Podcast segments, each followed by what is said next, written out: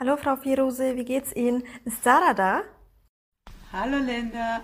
Ja, Moment, Sarah ist da. سارا بیا که لندا آمده دم در ما این چیکار کنیم شما Okay, Maman. Melinda moim jak podcast aufnehmen بکنم. او چیه دیگه پادکست Hallo Uchti. با بیلا 24 ساعت اختی پختی دارم اینا من نمیفهم چیکار می‌کنم Hey Uchti, du chillst. Ich warte schon seit 10 Minuten. Komm schon, beeil dich ein bisschen. Yalla, yalla! Herzlich willkommen zu unserer neuen Folge Hammam Talk. Wir sind Linda und Sarah. Und mit dieser Folge starten wir unsere neue Reihe Cross Community Collabo. Und zwar äh, sprechen wir mit verschiedenen Leuten oder verschiedenen Menschen aus verschiedenen Communities ähm, darum oder darüber, wie wir uns besser vernetzen und supporten können. Und heute beginnen wir mit dem Thema antiasiatischen Rassismus und freuen uns besonders, äh, eine besondere Gästin bei uns zu haben, und zwar Tui, auch bekannt auf Instagram als Stories by Tui. Herzlich willkommen, wie geht's dir? Hi, ihr beiden. Ich freue mich voll, dass ich hier sein kann. Danke nochmal für die Einladung. Sehr gerne. Ja, mir geht's ganz gut. Tui, vielleicht möchtest du dich äh, vorstellen, ein paar Worte zu dir sagen. Ja, gerne. Ähm, ja, mein Name ist Tüdil Nguyen. Ich bin eine queere asiatische Deutsche und Viertdeutsche und bin Aktivistin, freie Tanztheaterpädagogin und Lehramtsstudentin. Und ich arbeite im Bereich kultureller und politischer Bildung. Also ich halte unter anderem Vorträge zu antiasiatischem Rassismus, gebe Theater- und Tanztheater-Workshops zum Thema Antirassismus, Allyship und Empowerment und bin ehrenamtlich bei Currentation aktiv. Currentation ist eine postmigrantische Selbstorganisation und ein Netzwerk für asiatisch-deutsche Perspektiven. Ja, sehr cool. Ich habe auch gesehen, dass du ähm, zuständig bist für das Projekt Medienkritik, also Rassismus in Mhm. der Covid-19-Berichterstattung, aber dass du auch ähm, das digitale Asian German Festival 2020 und den Podcast The Bubble Teas organisierst und machst.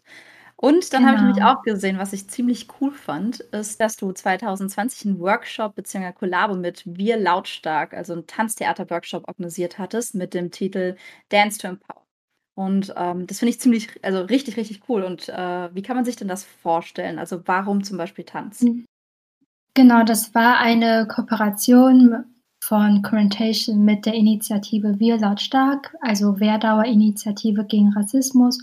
Und da habe ich mit den Teilnehmenden, also das war ein Workshop nur für negativ Betroffene von Rassismus ähm, und auch nur für Teilnehmende zwischen 12 und 17 Jahren waren das, meine ich. Ähm, genau, wir haben da über verschiedene Themen geredet, also sowohl als große Gruppe als auch in Kleingruppenarbeit.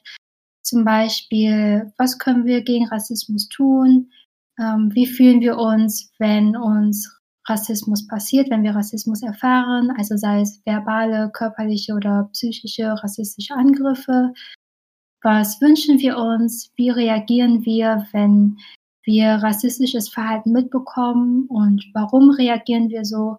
Ähm, genau, noch weitere Themen und all das haben wir dann in Bewegung und Tanz umgesetzt.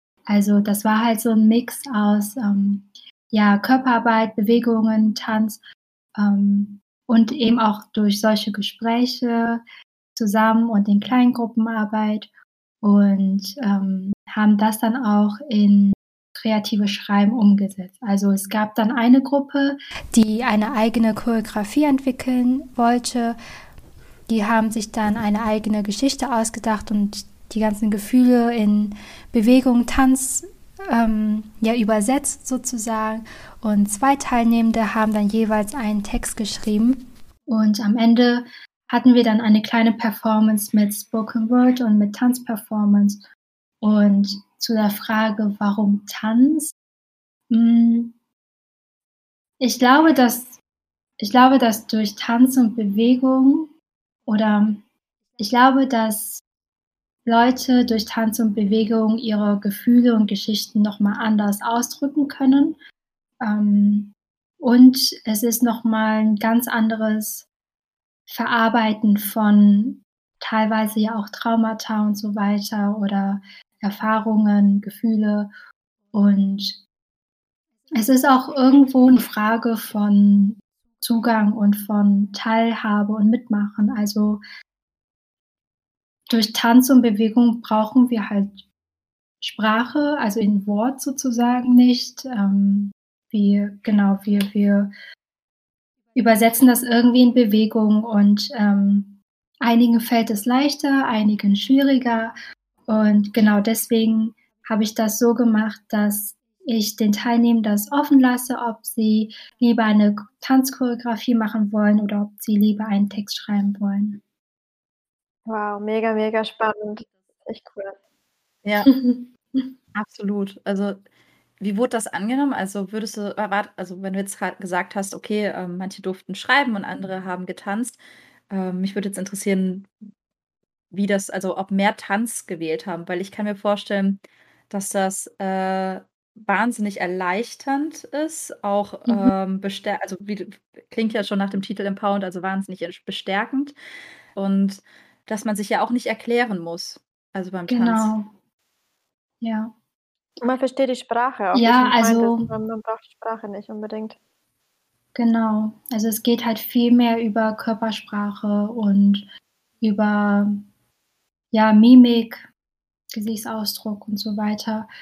Ähm, dieser Workshop war natürlich als, äh, Tanztheater, als Tanzworkshop, äh, beworben und darauf haben die die Teilnehmenden sich ja dann auch eingestellt und hatten sich auch extra dafür angemeldet. Aber und genau, und deswegen haben sich auch mehr Leute dazu entschieden, dann zusammen eine Choreografie zu erstellen. Aber, ähm, 2 Teilnehmende wollten dann doch lieber jeweils einen Text schreiben, weil die das mal ausprobieren wollten. Also, die haben mir dann auch gesagt, dass die außerhalb der Schule gar nichts mit kreatives Schreiben und so zu tun hatten und jetzt zum ersten Mal irgendwie das alles so runtergeschrieben haben und geguckt haben, wie können die daraus 'n Spoken Word Text machen. Und das war 'n richtig schönes Arbeiten und auch voll die schöne Zusammenarbeit, weil die Teilnehmenden dann als Gruppe zusammen entschieden haben, wie die das so verbinden können. Also, das war jetzt nicht wir zeigen zuerst den Tanz und danach können die das vorlesen oder so, sondern, ähm, die haben halt zusammen überlegt, wie wir das so wie das 'ne runde Performance sein kann, wie wir die Texte mit einbauen können. Und ja, das war richtig schön. Das war echt gut. Das klingt richtig, richtig cool. Habt ihr vor, das noch mal irgendwann zu machen? Ja, ja, wollte ich auch grad fragen. Ja. Ja, also, cool, von meiner echt Seite aus voll gerne. Ich mache mit. Ähm. Ich auch. Ja, mich haben auch so viele angeschrieben und meint so: „Kannst du das nicht für alle ab 18 Jahren machen und für junge Erwachsene?“ Also, der Bedarf ist schon da. Ähm, das war halt als Teil des Projekt MEGA von Currentation. MEGA steht für Media and Empowerment for German Asians und das Projekt richtet sich an alle zwischen eigentlich ab alle zwischen 16, 17 bis Ende 20 so. Ähm, aber da haben wir bei diesem Workshop haben wir das so organisiert, dass es extra für Jugendliche war und auch für ähm, nur offen für Frauen und, ähm, Interpersonen und nicht-binäre Personen. Genau. Ja, Und eben auch offen also, es war auch dieser Workshop war auch nicht nur für asiatische Deutsche oder asiatisch-diasporische Menschen, ähm, oder asiatisch gelesene Menschen, sondern eben offen für alle, die von Rassismus negativ betroffen sind. Das hatten Ja, wir dann extra cool. geöffnet, obwohl das trotzdem Teil des Megaprojekts war. Mhm. Mega spannend. Sehr Das ist cool. ja auch ein gutes Stichwort. Ähm, darüber wollen wir heute auch in dieser Folge sprechen, über eine besondere Form, was heißt besonders, aber eine a ja, wir haben ja verschiedene Formen von Rassismus, ob's antimuslimischer, antischwarzer Rassismus ist. Aber heute geht's ja eben um antiasiatischen Rassismus. Tui, vielleicht kannst du ja kurz erklären, was ist denn eigentlich antirass asiatischer Rassismus? Ich meine, den gibt's ja nicht erst seit Corona, auch wenn wir es seit der Covid-Pandemie immer wieder durch die Medien, ähm, übermittelt bekommen. Den gibt's ja schon viel, viel, Ja. viel länger. Genau, das ist kein neues Phänomen. Antiasiatischen Rassismus gibt es schon immer, seit es Rassismus gibt. Ähm, es gibt zum Beispiel einen Artikel bei der Bundeszentrale für politische Bildung von Suda Meyer Mühren, was 2020 rausgekommen ist. Und da schreiben sie auch, dass diese ganzen kolonial-rassistischen Bilder und Narrative schon seit dem 13. Jahrhundert ähm, ja, konstruiert und verbreitet worden sind, die entweder auf tatsächliche oder imaginierte ähm, Besuche in sozusagen Asien basieren. Ähm, und ja, das hat auch in Deutschland eine lange Tradition. Also es gibt die deutsche Kolonie ähm, in Kaohsiung. Es äh, wurden während der NS-Zeit ähm, Chinesinnen und ähm, weitere Migrantinnen, ähm, Asiatinnen, asiatisch gelesene Menschen ausgewiesen in Konzentrationslager und Zwangsarbeiterlager gestellt und so weiter. Das ist krass. Ja. Das habe ich auch nicht gewusst. Also das finde ich, ich glaube, was du erzählst, richtig erschreckend, dass man darüber überhaupt nichts in der Schule ja. gelernt bekommen hat. Also überhaupt nicht. Ja, zum Beispiel gab es in Hamburg 1944 diese sogenannte Chinesenaktion. Also das war eine Razzia von der Gestapo auf chinesische Staatsbürgerinnen und Migrantinnen und ostasiatisch, südostasiatisch gelesene Menschen.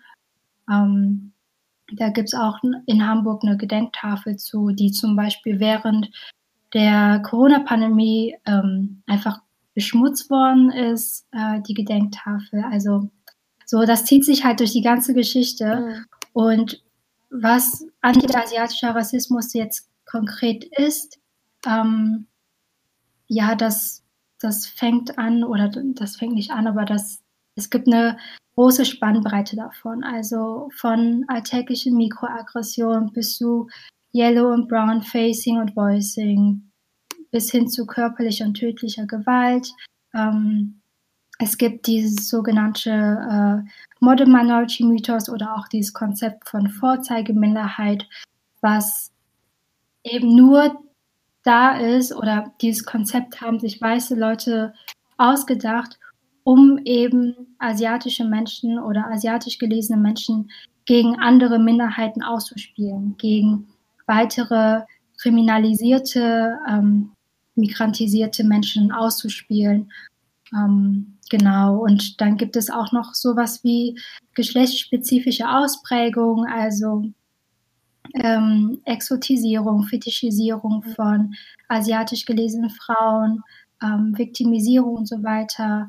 Und asiatisch gelesene Männer werden als nicht männlich wahrgenommen und so. Ähm, ja, und dann gibt es halt noch so kolonial-rassistische Bilder und Erzählungen, auch in Bezug zu Yellow Peril, also die gelbe Gefahr. Ähm, ja, also das, ich, ich weiß jetzt auch nicht, ähm, wie weit ich jetzt oder wie weit ich jetzt da reingehen soll. Äh, aber es ist so, also es gibt so viele Erscheinungsformen, ähm, und es sind eben nicht nur irgendwelche vermeintlichen Witze oder so, sondern es basiert halt eben auf die Kolonialzeit. Ähm, diese ganzen kolonialrassistischen Bilder, die sind halt immer noch wirksam, die werden weiterhin reproduziert in den Medien, in den Schulen, in Büchern, überall. Genau. Vielleicht ist das noch wichtig zu sagen, weil einige Leute denken ja, antiasiatischer Rassismus würde irgendwie durch die Corona-Pandemie 2020 so, ähm, das kam irgendwie so und hätte sich erst da entwickelt, was ja nicht stimmt. Aber was, also das kam eben nur on top dazu, weil eben dieses rassistische Klischee von ekligem Essen halt mhm. wieder hochgekommen wird und ganz Deutschland das halt reproduziert hat. Aber dieses rassistische Klischee gab es auch schon vorher, zusätzlich zu dem, was es halt sonst noch so gibt. Genau. Das hat es ja nochmal vorgestärkt, ja, ja, verstehe. Tara, du wolltest was sagen? Ja, genau, zum Stichpunkt Medien, wo du das gerade gesagt hast. Mhm. Ich habe einen Artikel auf äh, Orientation gelesen zum Thema antiasiatischer Rassismus in den Medien und wie Medien Rassismus befördern und was sie dagegen unternehmen können. Und da habt ihr auch aufgezeigt, wie in den Medien Stereotype bzw. antiasiatischer Rassismus noch sehr gängig sind. Und das hast du ja auch gerade gesagt. Ähm, und hatte auch ein paar Beispiele aus 2020 aufgezeigt, auf die ich jetzt erstmal nicht eingehen werde, aber ähm, mich würde interessieren, generell Stereotype, aber jetzt auch auf äh, antiasiatischere Stereotype. Warum werden, warum glaubst du, werden diese Stereotype weiterhin normalisiert, wo es doch eigentlich eindeutig antiasiatischer Rassismus ist? Naja, ich glaube aus dem gleichen Grund, warum generell alle Rassismusformen reproduziert werden, mhm. weil Deutschland ein rassistisches Land ist, weil alle Menschen mit Rassismus sozialisiert sind und das verinnerlicht haben, weil die das entweder unbewusst oder bewusst machen. Und man sieht ja auch wieder ganz deutlich, auch aktuell, wie gut man ja auch Content und Reichweite generieren kann mit Rassismus, um damit eben Geld zu verdienen, aber auf Kosten und auf den Rücken von negativ Betroffenen von Rassismus. Also so klar, es ist halt einfach, ähm, das ist einfach damit Geld zu verdienen, einfach damit äh, Reichweite zu kriegen und so. Also also auch ja. eben Sender eigentlich, also Sender oder Medienanstalten, die eigentlich vermeintlich äh, antirassistisch sich äh, präsentieren, aber es halt doch eigentlich in ihren Strukturen nicht sind. Nee, überhaupt nicht. Also sowohl in der Organisationsstruktur, in Teams und so weiter, als auch das, was die an Inhalten raushauen. Also so, man sieht das an aktuellen Beispielen wie heute zum Beispiel. Wir haben heute den 6. Februar. Funk hat schon wieder ein Video rausgebracht mit anti-asiatischem Rassismus und nicht mal zwei Wochen vorher habe ich sie dafür kritisiert und selber ein IGTV gedreht, wo ich genau das thematisiert habe. Und dann schreibt Funk so, ja, uns ist das voll wichtig, das Thema. Die konnten noch nicht mal das Wort Rassismus benutzen. Ähm, uns ist das voll wichtig, wir wollen das weiterhin thematisieren. Ja, ich sehe, wie ihr das thematisiert, indem ihr das immer wieder weiter reproduziert mhm. und damit Reichweite bekommt, damit Geld verdient. So, und diesmal ist es halt ein Format von Funk und vom Bayerischen Rundfunk ähm, auf YouTube, wo halt mhm. ARD und ZDF mit drin steckt, weil das halt ein Netzwerk von denen ist. Also es hört halt nicht auf, so. Und die machen das nicht nur mit antiasiatischem Rassismus, die machen das auch mit weiteren ähm, ja, Rassismusformen. Ja, apropos Funk, du hast ja gerade erzählt, Tui, dass du sie erst vor zwei Wochen auf ein ja, äh, rassistisches, antirassistische Video aufmerksam gemacht hat. Und daraufhin hast du ja ziemlich einen Shitstorm bekommen. Vielleicht magst du kurz nochmal erzählen, was da genau vorgefallen ist und was für ein Video ging es denn? Genau, also Funk hat, glaube ich, vor zwei Wochen oder ich weiß gerade nicht wann, Mitte Januar, ähm, antiasiatischen Rassismus reproduziert und zwar auch das rassistische Klischee vom sogenannten ekligem Essen aus, in Anführungszeichen, Asien. Und ich habe die dann öffentlich kritisiert auf Instagram und mit weiteren Leuten, also sehr viele Leute.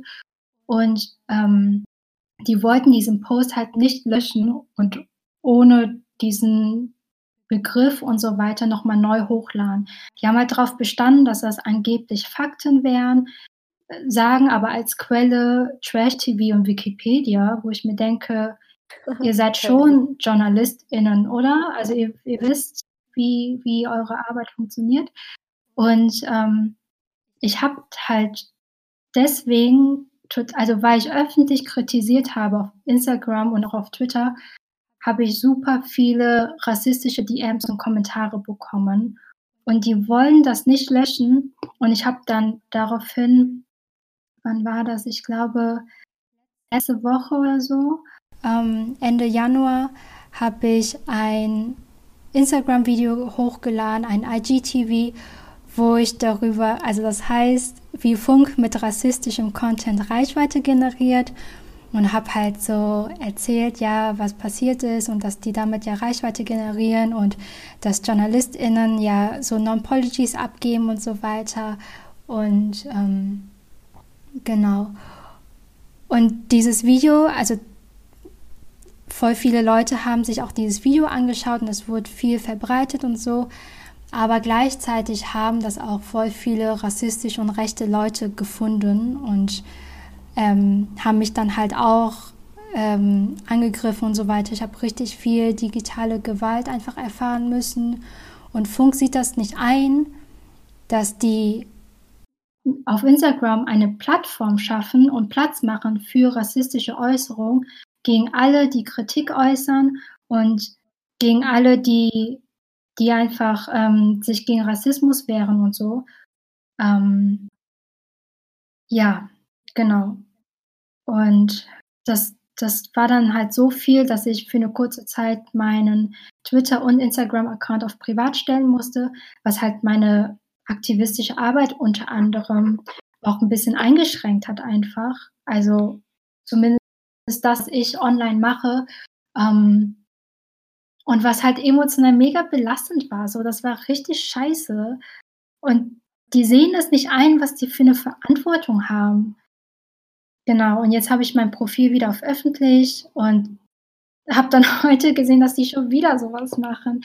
Das ist einfach ein größter Witz, ein richtiger Clownsverein. Das Aber muss doch auch eigentlich total, also, oh, sorry. das muss ja auch äh, komplett äh, frustrierend sein für dich eigentlich, wenn du siehst, okay, ähm, es ist schon wieder soweit und sie haben nichts gelernt und sie haben sich äh, eigentlich nicht wirklich entschuldigt oder gar nicht entschuldigt. Und nee. mhm. ähm, da, es, es kann ja auch nicht deine Aufgabe sein, dass du jetzt wieder was sagst, dass du wieder das äh, äh, aufzeigst. Nee, also Funk wollte ja sogar, die haben mir eine Privatnachricht geschrieben und haben sogar gefragt, ob ich für die ein Video produzieren möchte, ähm, wo ich halt über meine Erfahrung bla bla und dann haben die schon wieder das Wort Rassismus nicht benutzt. Also es ging halt viel um Racism, Porn und so, worauf Medienschaffende ja scharf sind, ähm, um danach halt wieder nichts zu machen. So. Also quasi eigentlich dich in die Position erstmal bringen ja. und dann nochmal ausbeuten, indem du dann äh, deine Erfahrungen publik machst. Genau, und halt auch in Zusammenhang mit kostenloser Bildungsarbeit und so. Weil es ja vorhin auch angesprochen hat, dass es natürlich antiasiatischen Rassismus nicht erst seit Corona gibt. Ähm, aber hast du das Gefühl, dass es durch Corona aber einen verstärkteren Fokus oder mehr Aufmerksamkeit generell auf das Thema bekommen hat? Also, dass sich Menschen mehr mit dem Thema auch beschäftigen, die vielleicht vorher gar nicht so auf dem Schirm hatten, dass es vielleicht trotzdem, ich sage jetzt mal, auch einen positiven Effekt hat, dass überhaupt Leute sich damit beschäftigen und fragen, was ist eigentlich antiasiatischer Rassismus? Ich glaube, ganz wenige haben das so ein bisschen mitbekommen. Ähm, und das sehe ich zum Beispiel auch bei, bei Interviewanfragen zum Beispiel oder bei Anfragen für Workshops extra zu antiasiatischen Rassismus, die ich gebe. Aber ich meine, es gab ja vorher schon super viele Widerstandskämpfe, auch zu antiasiatischem Rassismus, auch in Deutschland, auch von asiatischen Deutschen und asiatisch-diasporischen Menschen, AsiatInnen. Ja, es wiederholt sich alles. Der Prozess ist super langsam. Es wiederholt sich einfach alles. Und auch super ermüdend, kann ich mir auch vorstellen. Das ist natürlich auch sehr kräftezehrend, wenn man mhm. das Gefühl hat, es geht nur langsam voran. Ähm, aber ja.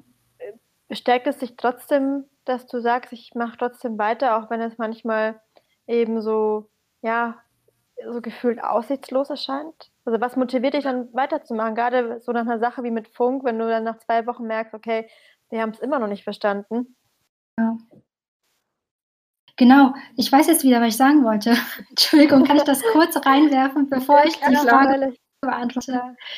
Ähm, ja, was ich noch sagen wollte, weil das halt alles so emotional anstrengend war, als ich so viel rassistische Nachrichten abbekommen habe und digitale Gewalt erfahren habe und so. Ähm, die lasse ich auch alle juristisch prüfen, so. Also falls hier irgendwelche rassistischen und rechten Leute zuhören, ich lasse die juristisch prüfen, so viel Spaß damit. Mhm. Ähm, ich lasse, also ich muss ja. mir das auch nicht gefallen lassen. So Betroffene nee, von Rassismus nicht. müssen sich sowas nicht gefallen lassen. Es gibt super gute Beratungsstellen, die das auch kostenlos machen, die ähm, eine psychologische Beratung geben, aber auch juristisch und ähm, ja, genau. Und halt emotionalen Support hat mit richtig viel geholfen dabei. Aber ja, und zu der Frage, ähm, ja, warum ich weitermache. Tatsächlich frage ich mich das echt oft.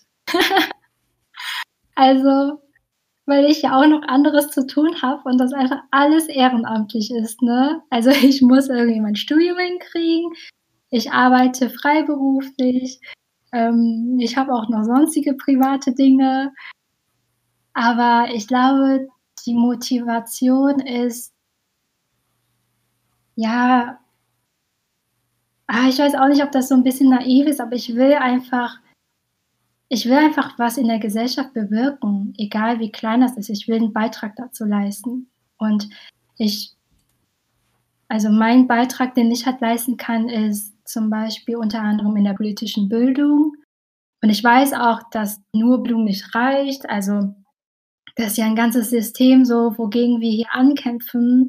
Ähm, und dass das auch nicht so schnell passieren wird. Ich, ich weiß auch nicht, ob das überhaupt irgendwann, ja, ob es, ob wir irgendwann überhaupt das Ziel erreichen, das große Ziel. Aber ich, ja, ich will einfach meinen Beitrag dazu leisten, dass die Gesellschaft ein bisschen besser wird, als, als, es, als die Gesellschaft jetzt ist. Und ähm, das treibt mich irgendwie an und halt gleichzeitig auch empowernde Dinge zu machen. Also ich mache zum Glück nicht nur solche belastenden Dinge und äh, irgendwie kritisiere Medien und so weiter. Ähm, ich mache auch viel Community-Arbeit. Ich vernetze mich mit weiteren Leuten, mit weiteren asiatisch-deutschen ähm, und auch community-übergreifend und versuche da einfach mit weiteren Leuten so gegen White Supremacy und so zu kämpfen, gegen Rassismus zu kämpfen. Ähm, und auch innerhalb, der, innerhalb meiner eigenen Community was zu machen, was voll empowernd ist, weil diese ganzen Angebote, die ich mache oder die ich unterstütze, auch von anderen Menschen, wie zum Beispiel dieses Tanztheater-Projekt, ähm, was ich in Werdau gemacht habe. Sowas hätte ich mir mega gewünscht früher, als ich äh, ein Teenie war. So, das hätte mir ja, richtig viel geholfen. Verstehen. Ja. Und also das haben wir auch immer mal wieder, Linda und ich, darüber geredet, äh, wie viel uns, was jetzt gerade passiert, in den 90ern geholfen hätte. Ja. Mhm. ja. Ja, vielleicht hilft uns ja eben diese Erfahrung und das Wissen darüber, was, ähm, wie sich Jugendliche vor allem fühlen, was ihnen im Moment halt eben gut weiterhelfen könnte, eben ein Stück beizutragen, dass es besser wird. Und ich glaube, ich finde es überhaupt nicht naiv zu denken, dass man etwas anstrebt ähm, und dass man für eine bessere Gesellschaft versucht einzustehen. Ähm, denn auch ein kleiner Beitrag kann Großes leisten. Und ich glaube, es macht am Ende auch die Summe. Wenn jeder nur ein bisschen dazu beiträgt oder sich dafür sensibilisiert und reflektiert und ähm, ich, ich glaube, verschiedene Wege führen nach Rom, heißt es so, dann ist das schon ganz viel. Ja. Da finde ich das auch super, auch wenn es natürlich Momente gibt, wo man manchmal an sich selber auch zweifelt, ob man es so richtig macht. Aber ich glaube, es gibt kein richtig oder falsch, wenn man letztendlich für das gleiche Ziel kämpft. Und es ist mühsam. Sarah und ich, wir kennen es selber auch mit. Und es ist natürlich, mhm. gerade weil du auch sagst, du machst auch so viel ehrenamtlich. Und aber glaub, ich glaube, dieses Gefühl durch die Community, dass man merkt, okay, ähm, da gibt es Menschen, die sind glücklich darüber, die sind auch dankbar dafür, dass man ihnen eine Stimme gibt, weil sie vielleicht selber eben nicht diese, die, diese Kraft haben, ähm, ja, nach vorne zu schauen, weil sie vielleicht noch viel, viel schlimmere Dinge erlebt haben, um vielleicht einfach ähm, auf eine ja, bessere Gesellschaft hinzuarbeiten. Ich glaube, das ist völlig normal, dass man so Höhen- und Tiefpunkte in seinem Leben hat. Und gerade wenn man auch so Shitstorm erlebt, auch oder Hate Speech oder was auch immer und, und man macht sich natürlich auch Sorgen und ich glaube, man hat auch einfach Angst. Ich glaube, gerade wenn man natürlich dann auch so rechte Stimmen als Gegenwind zu hören oder auch zu spüren bekommt, also diese, wie du meintest, diese digitale Gewalt, die würde mir auch Angst machen. Und ich würde da auch jeden verstehen, der sagt, okay, ich lasse das. Ich, mir ist das ja, zu absolut. heikel. Zieh mich doch wieder aus der Öffentlichkeit zurück. Also ja. ich glaube, es ist natürlich irgendwo ein Risiko, was man ja auch irgendwie immer eingeht, weil gerade wenn man in die Öffentlichkeit geht und Dinge anspricht, die einfach ekelhaft sind und die unangenehm sind. Ähm, das erfordert einfach für mich sehr, sehr viel Mut. Deswegen kann ich das unterstreichen, dass ich das auf keinen Fall naiv finde, sondern Nee, eher mutig von dir. Ja, beziehungsweise die Menschen haben ja eine Stimme. Also wir brauchen denen die Stimme gar nicht zu geben, aber ich würde auch voll gern einfach Räume schaffen. So. Und, ähm, Safe Spaces sozusagen. Also nicht Stimme geben, sondern sie Mhm. vielleicht zu empowern, dass sie diese auch wirklich auch nutzen können und dass sie Ja. Oder was meinst du mit Räume schaffen, zum Beispiel? Ja, zum Beispiel sowas wie bei meinem Tanztheater-Workshop, dass ich, ein, dass ich versuche, einen safer Space zu schaffen, dass ich irgendwie Tools mit an die Hand gebe. Und das macht ja Currentation auch ganz viel mit dem Projekt Mega. Ähm, wie zum Beispiel, wie erstelle oder entwickle ich eine Tanzchoreografie, wie schreibe ich einen Text, ähm, aber auch weitere Workshops, was ja Presentation auch mit dem Projekt Mega macht. Also wie nehme ich meinen eigenen Podcast auf, ähm, wie drehe ich einen Kurzfilm und so sowas halt zu ermöglichen, finde ich halt super gut. Also weil die Leute haben eine Stimme, wir haben alle eine Stimme, so wir müssen die nur ähm, ja irgendwie sichtbar machen und Platz schaffen dafür. Absolut, also ähm, einfach den, also den Raum zu schaffen, dass die Leute ihre Stimme nutzen können und sich wohlfühlen und die Möglichkeit Mhm. einfach empfinden, dass sie es äh, sicher tun können. Also es stimmt eigentlich. Finde ich sehr schön gesagt. Ähm, genau, aber zu einer Frage von unseren FollowerInnen. Mhm. Ähm, war nämlich, also ich finde, das ist ganz passend gerade, wurde gefragt, wenn man mitbekommt, dass LehrerInnen, Freundinnen oder Bekannte ähm, Stereotype haben, also Vorurteile oder Stereotype nutzen. Wie soll man darauf eingehen oder aufmerksam machen? Und man kann es nochmal ähm, genauer sagen, also wie reagieren man, wenn Menschen positive Diskriminierung oder anti-asiatischen Rassismus nicht ernst nehmen? Hm. Also positive Diskriminierung gibt es nicht. Auch wenn das so viele Leute irgendwie glauben wollen. Ähm, genau. Wie, wie kann man darauf eingehen oder aufmerksam machen? Ich glaube, es ist total wichtig, das ganz klar zu benennen, also ganz klar zu sagen, hey, das ist anti-asiatischer Rassismus. Das war gerade eine anti-asiatisch-rassistische Äußerung, Verhalten ähm, und so weiter. Jedes Mal darauf hinweisen und kritisieren ist wichtig und fände ich gut. Ähm, wobei ich da auch nochmal die Unterscheidung mache, ist, dass ist die Person selber von anti-asiatischen Rassismus negativ betroffen, weil ähm, Betroffene von Rassismus müssen gar nichts sozusagen. Also ähm, wenn einem das selber passiert und ähm, wenn dir das selber passiert und wenn du selbst davon betroffen bist, dann kannst du auch aus der Situation rausgehen. Ähm, das hat auch einfach was mit Selbstschutz zu tun. So, du musst dir das nicht geben und dir anhören oder dir das gefallen lassen.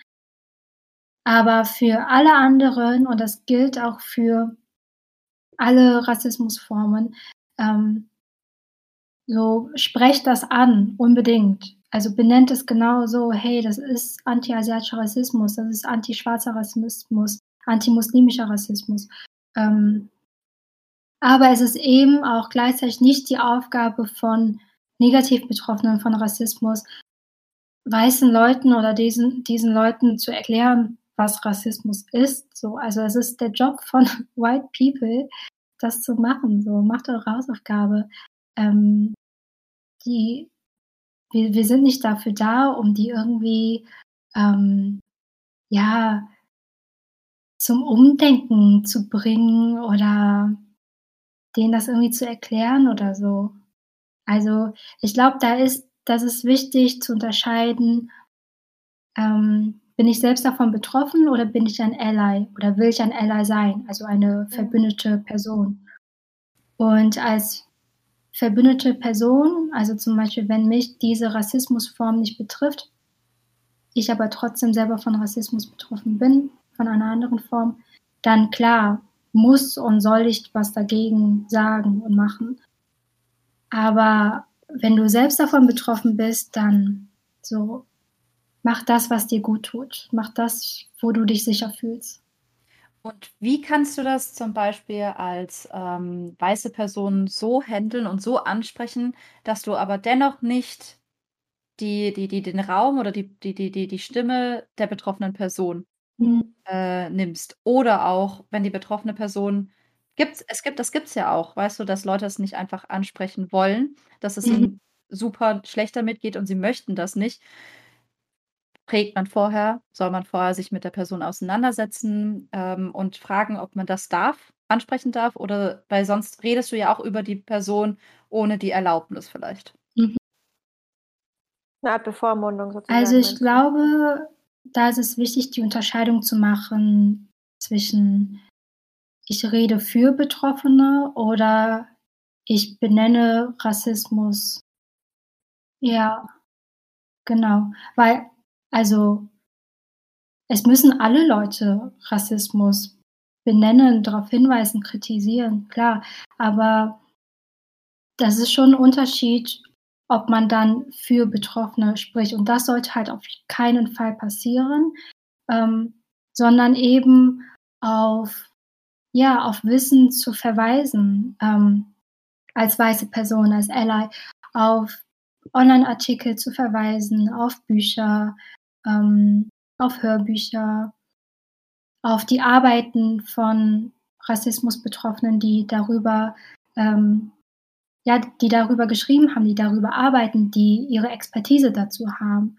Und was ich hier auch noch wichtig finde, nicht jede betroffene Person von Rassismus ist auch gleichzeitig eine Expertin. Also Mhm. ähm, verweis auf die Leute, die dazu arbeiten, die dazu Sachen geschrieben haben, die dazu reden, aber, ähm, sprecht nicht für die Menschen und drängt auch keine Betroffene von Rassismus in irgendwelche Diskussionen, nur damit die denen das irgendwie erklären können oder so. Also, das beobachte ich auch total oft, ähm, auch bei mir so. Ja, klar mache ich politische Bildung und ja, ich gebe Vorträge und Workshops dazu.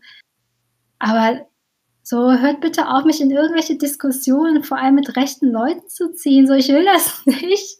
So, weil dann erwarten die Leute das, dass wir das immer und jederzeit und vor allem kostenlos machen sollen. Mhm. So, nein, ich möchte mich auch oder ich beschäftige mich auch mit anderen Themen, vor allem mit schöneren Themen, so. Ähm, eine Anfrage wäre schön. Ja, dass du zumindest auch dir das aussuchen kannst, wann Genau. und Ja. mit welchem Ja. Thema du dich da beschäftigen möchtest, ja. Verständlich, absolut. Da passt ja auch grade da eine Erfahrung von einer Followerin. Und zwar, Mhm. ähm vielleicht lese ich die grad mal schnell vor. Äh, mir fällt es schwer, als meist weiß gelesene Halbjapanerin meine rassistischen Erfahrungen anzusprechen. Und ich habe noch keinen Weg gefunden, trotz meiner Privilegien auf antiasiatischen Rassismus hinzuweisen. Wie kann ich damit umgehen? Ja, gute Frage. Also, ich meine, auch wenn die Person meistens weiß gelesen ist, ähm erfährt sie ja trotzdem rassistische Erfahrungen und das ist ja total legitim. Also, diese rassistischen Erfahrungen darf dieser Person ja niemand absprechen, darf ihr ja niemand absprechen. Und deswegen, wenn die Person sich da wohlfühlt, darüber zu reden, dann so feel free, das wäre super. Ähm, wenn die Person sich damit nicht wohlfühlt, dann ist es auch in Ordnung. Aber diese Erfahrungen sind auf jeden Fall real. Also, das will ich damit sagen. So, auch wenn die Person meistens weiß gelesen ist, aber trotzdem, das sind trotzdem reale rassistische Erfahrungen. Und, ähm, ja, zu zu der Frage oder zu der Aussage, ich habe noch keinen Weg gefunden, ähm, auf antiasiatischen Rassismus hinzuweisen. Ich weiß auch, dass diese Arbeit gerade als Selbstbetroffene, ähm, auf Rassismus hinzuweisen und so total emotional anstrengend ist.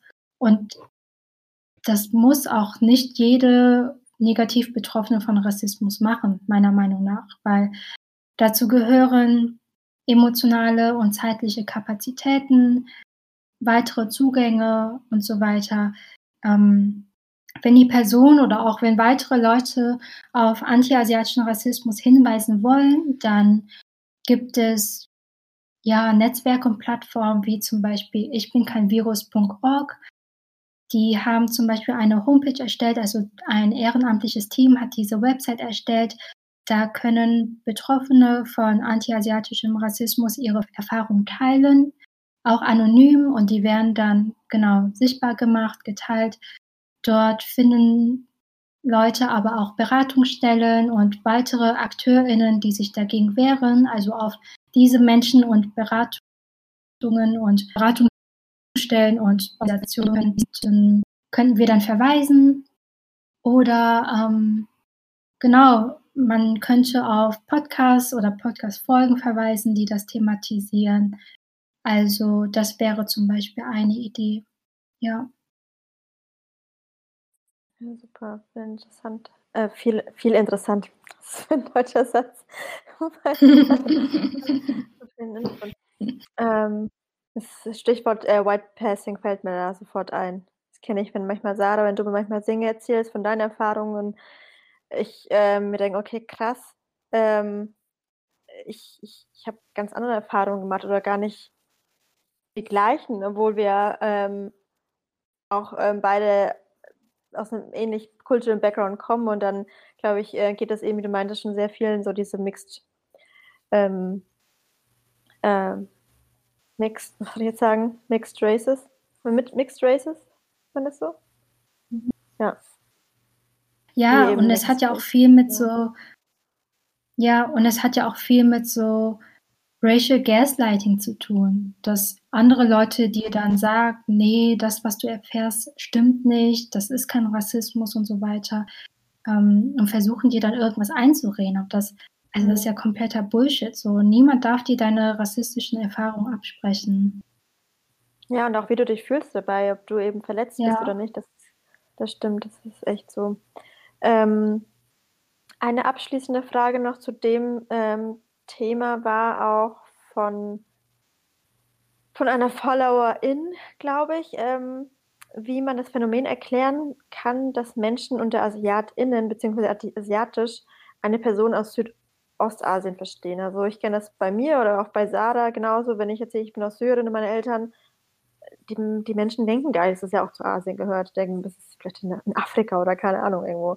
Und mit Afghanistan mit Afghanistan ist es ja genau das Gleiche so hat man immer sofort, man denkt immer sofort, Asien ist gleich China, ist gleich Japan und so weiter. Wie, wie erklärst du dir hm. das? Also im Sprachgebrauch ist das ja so, dass wenn von Asien die Rede ist, dass es meistens nur über Ostasien und Südostasien die Rede ist. Und das ist halt ein großes Problem, weil in der Wahrnehmung dann eben nur ost- und südostasiatisch gelesene Menschen ähm, gemeint sind und zentriert sind. Und andere asiatische Minderheiten, also muslimisch, black, brown, mit ihren eigenen Rassismuserfahrungen und Diskriminierungserfahrungen da gar nicht mitgedacht und nicht wahrgenommen werden. Ähm, ja, ich glaube, das hat was mit, mit Sprache und Sprachgebrauch zu tun. Mhm. Ähm, und ja, ich weiß jetzt auch gar nicht, ob das den Rahmen sprengt, ähm, weil wir bei Currentation ja die Selbstbezeichnung asiatische Deutsche benutzen, wobei wir das aber nicht in Bezug auf irgendwelche Herkünfte oder Ländergrenzen, die irgendwie gezogen worden sind, ähm, oder Geografien oder sowas. Ähm, ja, wir, wir führen das da nicht darauf zurück, sondern bei uns ist das ein politischer Begriff, eine Selbstbezeichnung. Genau. Aber ja, das, das ist ein Problem, auf jeden Fall. Also wir sehen ja, dass wir auf jeden Fall noch einen sehr langen Weg haben, ähm, auch Rassismus innerhalb unserer eigenen Gesellschaft, der Community zu, zu reflektieren. Und ähm, es ist sicherlich auch nicht einfach und auch ähm, ja, es ist mit sehr viel Geduld verbunden. Ähm, aber ich merke immer wieder, dass wir oft auch in unserer eigenen Bubble feststecken. Hm. Vielleicht wir in unserer antimuslimischen, der muslimischen Community, ähm, in der Black Community und so weiter. Und es ist super wichtig natürlich, dass wir uns, weil wir eben zu einer marginalisierten Gruppe oder Minderheit gehören, dass wir jetzt auch gegenseitig unterstützen und empowern. Ähm, ich frage mich dabei immer, was verstehen wir denn überhaupt unter diesem community-übergreifenden Support? Also was bedeutet das für uns? Was bedeutet Solidarität für uns? Vor allem community-übergreifend. Ja, ich glaube, das ist ganz wichtig, ähm, sich klar zu positionieren und auch auf weitere Menschen und ähm, Wissen und Arbeiten hinzuweisen. Also sei es zum Beispiel darauf hinzuweisen, auf wessen Wissen wir hier überhaupt aufbauen. Weil ohne die Kämpfe der schwarzen Community wären wir überhaupt nicht so weit, wie wir jetzt sind. Und das ist halt super wichtig, da auch immer wieder drauf zu verweisen und ähm, die Kontinuität auch aufzuzeigen. Ähm, und ich glaube, es ist ganz wichtig auch zu gucken, wo sind Überschneidungen, wie können wir zusammenkämpfen. Ähm, ja, zu gucken, haben wir eine gemeinsame Zielgruppe, wie können wir kooperieren, ähm, wie können wir auch intersektionale Themen ansprechen zusammen. Ähm, ja, also vielleicht um ein konkretes Beispiel zu benennen, weil ich glaube, das ist alles ein bisschen theoretisch. Und ich glaube auch für einige, die, die da vielleicht noch nicht im Thema drin sind oder so, ist das alles ein bisschen komplex. Aber ich habe zum Beispiel, oder ähm, Currentation hat eine Kooperation oder hatte eine Kooperation mit dem Verein UFUG und die machen ganz viel politische Bildungsarbeit zu antimuslimischen Rassismus und Islamismus und so weiter. Und da habe ich letztes Jahr auch ähm, einen Workshop gehalten zu postmigrantische Allianzen und Solidarität und ähm, war bei denen jetzt auch als Gästin im Podcast dabei und so. Und ich glaube, durch solche Aktionen und Projekte ähm, klappt das halt ganz gut. Also zu gucken, wie können wir zusammen kämpfen, ähm, wie können wir auch Wissen vermitteln. Also wir haben bei Currentation zum Beispiel auch eine, auch mal einen Workshop gegeben zu anti-asiatischem ähm, Rassismus. Ähm, wie können wir zum Beispiel auch ja, weitere Themen ansprechen, wie ähm, muslimische Asians und so weiter. Also dass wir da auch nochmal gucken, wie wir das intersektional gestalten können. Ähm, und mh, hm,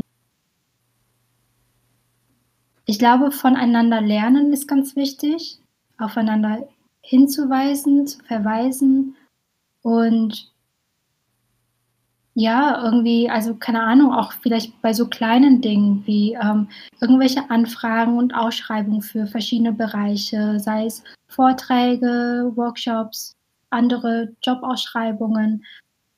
Ähm, und eben auch nicht zu vergessen, dass wir ja den gleichen Kampf haben, also dass wir gegen White Supremacy kämpfen und ähm, und dass wir uns auch brauchen. Also wir schaffen das auch nur, wenn wir zusammenhalten und wenn wir Wege finden und Räume finden, wie wir zusammenkommen können, um eben ja auch einfach solidarisch zu sein. Und ich glaube, oder um das auch irgendwie ein bisschen so in, von der Theorie weg in die Praxis zu führen, ist eben auch zu fragen, ähm, hey, was brauchst du oder was braucht ihr als Verein oder so?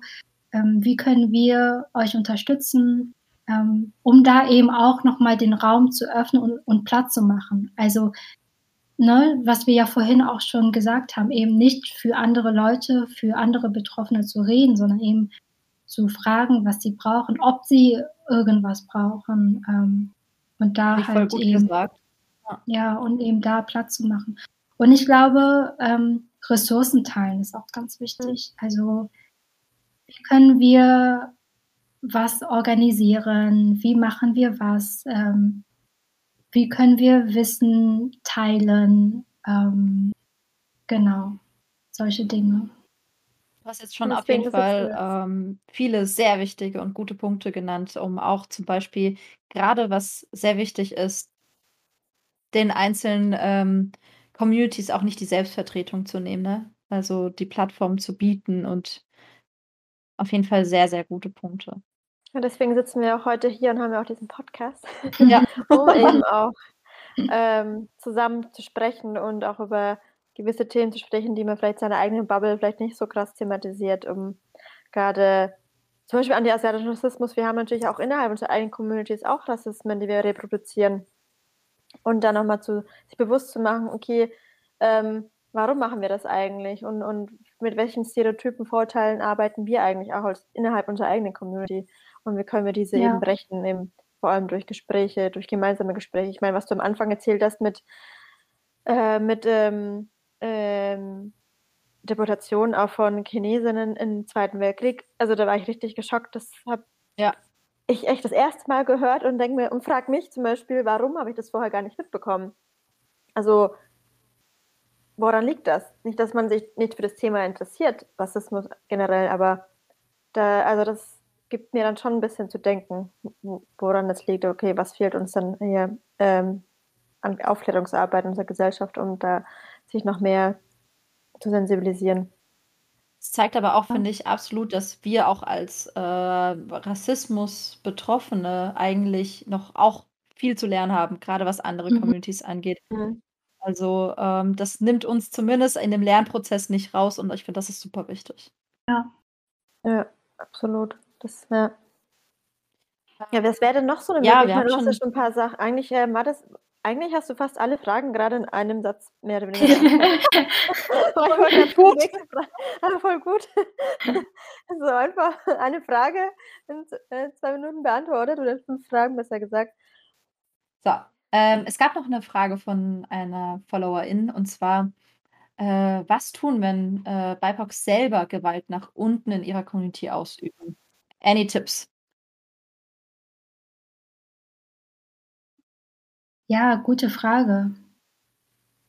Ähm, das ist natürlich auch immer bitter und traurig, aber daran sieht, daran sieht man ja auch, dass wir alle auch mit Rassismus sozialisiert sind und dass wir Rassismus verinnerlicht haben und ähm, bestimmte Formen von Rassismus ja auch in bestimmten Communities da stark verankert ist. Ähm, ich glaube, da ist es auch ganz wichtig, das eben so zu benennen und auch in der eigenen Community dagegen anzukämpfen und aufzuklären.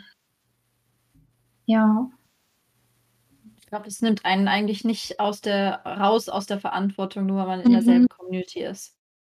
Also ja. auf jeden Fall, wie du gesagt hast, benennen, ja.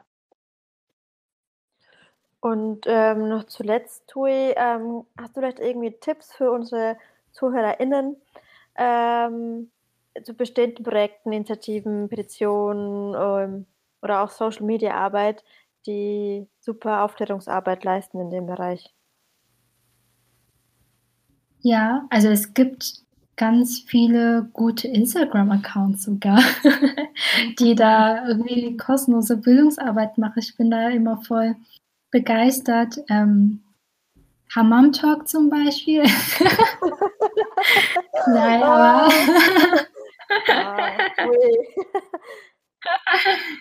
nee, aber was mir so als Organisation einfällt, so spontan wäre GLAD e.V. Das ist eine Selbstorganisation für queere, schwarze, indigene und Menschen of Color, ähm, also queer und LGBTI plus äh, Menschen. Und die haben den Arbeitsschwerpunkt in der Intersektionalität. Also solche Selbstorganisationen, Vereine finde ich super, ähm, die eben auch communityübergreifend arbeiten und ähm, was ich auch noch empfehlen kann, ist die Bildungsinitiative Fair Unwahr. Die wurde letztes Jahr am 14. November 2020 von Ferhats Mutter gegründet. Ich hoffe auch, dass alle, die gerade zuhören, wissen, wer Ferhat Unvar ist. Er war einer der neun Menschen, die am 19.02.2020 durch einen rechtsterroristischen Anschlag in Hanau ums Leben gekommen ist. Und die Bildungsinitiative macht ganz viel zu antirassistischer Bildung, sowohl für Schulen, für Lehrkräfte als auch für Schülerinnen und Mütter. Die sind eine Anlaufstelle und geben Beratungen für Kinder und Jugendliche, die rassistische Diskriminierung in der Schule erfahren und deren Mütter und machen eben auch Empowerment-Seminare und Workshops. Und wenn ihr könnt, dann spendet bitte an diese Bildungsinitiative. Das Spendenkonto findet ihr auf bildungsinitiative-ferhatunwach.de. Und ähm, ein Projekt, was ich auch noch empfehlen kann, ist der Instagram-Account Erklär mir mal. Und zwar macht das Team von Erklär mir mal super wichtige und wertvolle Bildungsarbeit aus postmigrantischer und queerer Perspektive. Und die haben da ganz unterschiedliche Themen, wie zum Beispiel Klassismus, Verschwörungsmythen, Othering in Bezug auf Rassismus und Postkolonialismus, Coming Out, Feminismus und das ist alles in Form von Text und Videos. Also das lohnt sich auf jeden Fall, da mal vorbeizuschauen und die zu abonnieren und die Arbeit zu unterstützen. Dann, das passt ja auch noch ganz gut. Vielleicht hast du ja auch irgendwie einen super Buchtipp für uns, ähm, vor allem auf Deutsch ähm, oder vielleicht auch für Kinder. Ähm, oder was ist dein Lieblingsbuch in dem Bereich anti-asiatischer Rassismus und Auf Aufklärungsarbeit? Also ich kann auf jeden Fall das Buch Asiatische Deutsche, Vietnamesische Diaspora and Beyond von Kiên Nghị Ha empfehlen. Ähm, das ist ein Sammelband mit Analysen, Gesprächen, Porträts, Fotoessays und Kurzgeschichten von KünstlerInnen und WissenschaftlerInnen. Und wir sind bei Crontation gerade dabei, ähm, die zweite Auflage herauszubringen. Also nicht wir, wir bringen die nicht raus. Aber über unsere Homepage können Vorbestellungen gemacht werden für die mhm. zweite Auflage, hoffentlich jetzt bald irgendwann rauskommt. Ähm, und was ich noch empfehlen kann, ist Horami. Das ist ein bilinguales Projekt und ein deutsch-vietnamesischer Kinderbuchverlag von, also mit Büchern von vietnamesischen und vietnamesisch-diasporischen und wirtdeutschen AutorInnen. Ähm, Genau, und was es noch gibt, ist Tebalu Shop, also ah, ja. Tebalu mit OU Ende. Mhm. Da sind ganz viele Kinder- und Jugendbücher, die nicht weißzentriert sind und nicht eurozentrisch. Und ähm, zumindest die Bücher, die ich dort gesehen habe auf der Homepage, die sind von schwarzen AutorInnen und AutorInnen of Color und ähm, da gibt es aber auch so Spielzeuge und Puppen und so weiter und Bastelmaterial. Das kann ich auf jeden Fall empfehlen. Kann ähm, mich anschließen. Und sonst gibt es, ja, und sonst gibt es ganz viele gute Online-Artikel zu antiasiatischen Rassismus. Ähm, zum Beispiel, was ich vorhin erwähnt habe, dieser Artikel von der Bundeszentrale für politische Bildung von äh, Kimiko, Meyer und Nguyen. Aber Nile hat zum Beispiel auch dazu geschrieben. Nile ist Moderatorin, Journalistin und Speakerin. Ähm, wir haben auf unserer Currentation Homepage zwei Blogartikel darüber. Einmal über antiasiatischen Rassismus und warum der so unsichtbar ist. Mhm. Und einmal, was ihr ja schon erwähnt habt, speziell zu der medialen Berichterstattung. Ähm, es gibt super gute Podcasts und Podcast-Folgen. Ähm, ja, bei uns vielleicht The Bubbly Teas, ja, dem Podcast von B&T, was eines der ehrenamtlichen Projekte von Currentation ist. Wir sprechen auch immer mal wieder über anti-asiatischen Rassismus. Ähm, ich kann euch auch Dr. Lia Yu empfehlen. Sie ist ähm, Wissenschaftlerin und arbeitet und forscht zu Rassismus aus neuropolitischer mhm. Sicht, also was im Gehirn so abgeht bei Rassismus. Ja, also ihre ähm, Vorträge sind super und die, ähm, die wird auch jetzt dieses Jahr ein Buch rausbringen und sie war auch bei unserem Asian German Festival. Also vielleicht, wenn das für einige interessant ist, wir haben die ganzen, also wir haben sehr viele Beiträge vom Asian German Festival auf unserem YouTube-Kanal, der auch Currentation heißt, und haben dort auch Live-Interviews gegeben, die immer noch, ähm, die immer noch auf unserem Kanal sind und auch dort bleiben. Also da findet ihr auch Lia Yu, wie sie ein Video dazu gemacht haben, äh, hat und wie ich sie dann auch live interviewt habe zu dem Thema. Ja, sehr cool. Gut to know, was ich dann, was ich gleich nach der Podcastaufnahme mache. naja, für alle, die jetzt zu faul waren mitzuschreiben, keine Sorge, wir packen euch das natürlich alles äh, in den Show Notes nochmal für euch zusammen. Dann könnt ihr das alles nochmal nachlesen. Ja, cool. Oh, es ist so viel. Ich finde es so interessant. Wir könnten noch ewig quatschen, aber es muss irgendwann. ich auch. Ich habe so richtig hooked gerade. Ja, ja. Aber ich habe gar nicht die Lust ja. bekommen. Ich schaue mir, glaube ich, echt gleich ein paar YouTube-Videos an. Ähm, ja, cool. Ja, Tui, wow. Ich bin gerade richtig erschlagen ist das falsche Wort, das hört sich so negativ an, aber ich bin so ähm, dir so dankbar für diesen mega interessanten Input und auch mal eine ganz andere Sichtweise ähm, kennenzulernen ein bisschen ja, aus meiner eigenen Bubble rauszukommen. ähm, erstmal vielen Dank dir, dass du unsere erste Gästin unserer Kollabo heute anwesend warst, virtuell. ich hoffe, irgendwann ist es möglich, dass wir uns mal auch alle mal sehen können. Ja, ich hoffe auch. Ja, das wäre echt super. Ähm, ja, danke auch euch. Ich habe mich mega gefreut auf die, über die Einladung und das hat super viel Spaß gemacht, mit euch zu reden. Und ja, ich würde mich auch so gern noch weiter mit euch drüber unterhalten. Also es war richtig schön. Danke. Sehr gerne. Und ich, ohne Witz, also das wird nicht das letzte Mal sein. Äh, das wird auf jeden Fall noch mal eine Folge mit dir geben. Ja, ja cool, Inshallah. Inshallah. Und an alle ZuhörerInnen, folgt auf jeden Fall Tui auf ihrem Instagram-Channel. Das ist der Stories by Tui Channel. Genau, danke Sarah. Ich war gerade kurz raus. Und schaut auch gerne bei Corientation vorbei. Und lasst Liebe Bubble da, like da, Bubble Tea. Ich habe jetzt so, es klingt jetzt ein bisschen blöd, aber ich habe gar nicht Lust auf ein Bubble Tea. Oh ja, ich auch. genau, und falls ihr auch Fragen habt oder Feedback, dann schickt uns gerne eine DM. Und wir freuen uns, euch in drei Wochen wieder zu hören. Wissen wir dann schon, worüber wir sprechen werden, Sarah? Ich weiß es gerade selber nicht genau, aber ich glaube, es lassen wir noch offen. Es wird eine Überraschung. Genau, bleibt einfach dran. wir hören uns in drei Wochen wieder. Und habt einen schönen Start in die Woche. Macht's gut! Salam. Danke, Bye. bis bald. Bis bald. Tschüss.